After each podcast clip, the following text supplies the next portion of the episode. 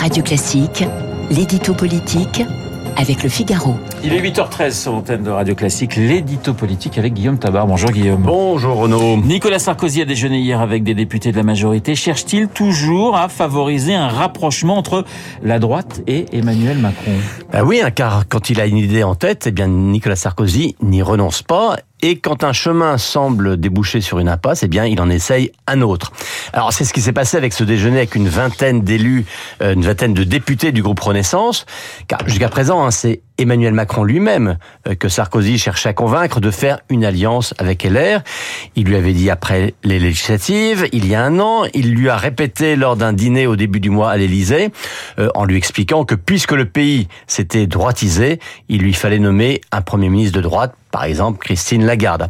Mais à l'évidence, le chef de l'État ne l'a pas écouté, avec notamment cet argument, ma majorité ne suivrait pas. Alors, que fait Sarkozy? Eh bien, il va directement voir les députés de la majorité pour les convaincre de la même chose, le bien fondé d'un accord avec LR. Alors, quels sont les arguments mis en avant par l'ancien chef de l'État? Alors, l'argument qu'il met en avant, c'est « Je ne veux ni de Mélenchon, ni de Le Pen pour mon pays euh, Vous lirez cela dans le récit qu'en fait Loris Boischaud dans le Figaro ce matin.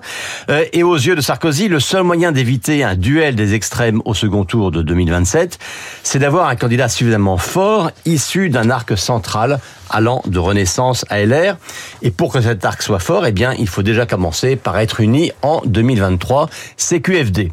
Alors bien sûr, l'ancien président de la République, qui avait juré se retirer de la vie politique, se défend de parler en acteur partisan. Et c'est pour ça il dit, quand on aime son pays, on doit l'aider. Aider Macron, c'est aider la France, admirer le syllogisme, mais il n'empêche hein, qu'un président de la République échange avec son successeur. C'est dans l'ordre des choses. Mais que Sarkozy défende son projet directement devant des députés, c'est un pas de plus, euh, d'autant que s'il reçoit fréquemment des élus de droite dans ses bureaux de la rue Ménil, c'est la première fois qu'il s'adresse à des élus de la majorité dans les murs de l'Assemblée nationale. Alors Guillaume, il défend son projet, mais a-t-il des chances d'être écouté?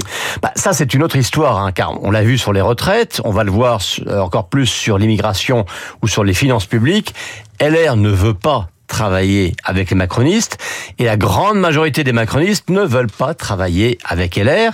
Alors là, hier, il a vu des députés de l'aile droite de Renaissance. Dans quelques jours, il verra des députés LR qu'on en appelle Macron compatibles. Mais dans les deux groupes, c'est loin de faire une majorité. Et puis surtout, il y a une réalité que tous les députés ont en tête. D'un côté, Sarkozy a quitté le pouvoir il y a 11 ans, et donc ça fera 15 ans en 2027. Et de l'autre côté, Emmanuel Macron quittera l'Elysée quoi qu'il arrive dans 4 ans.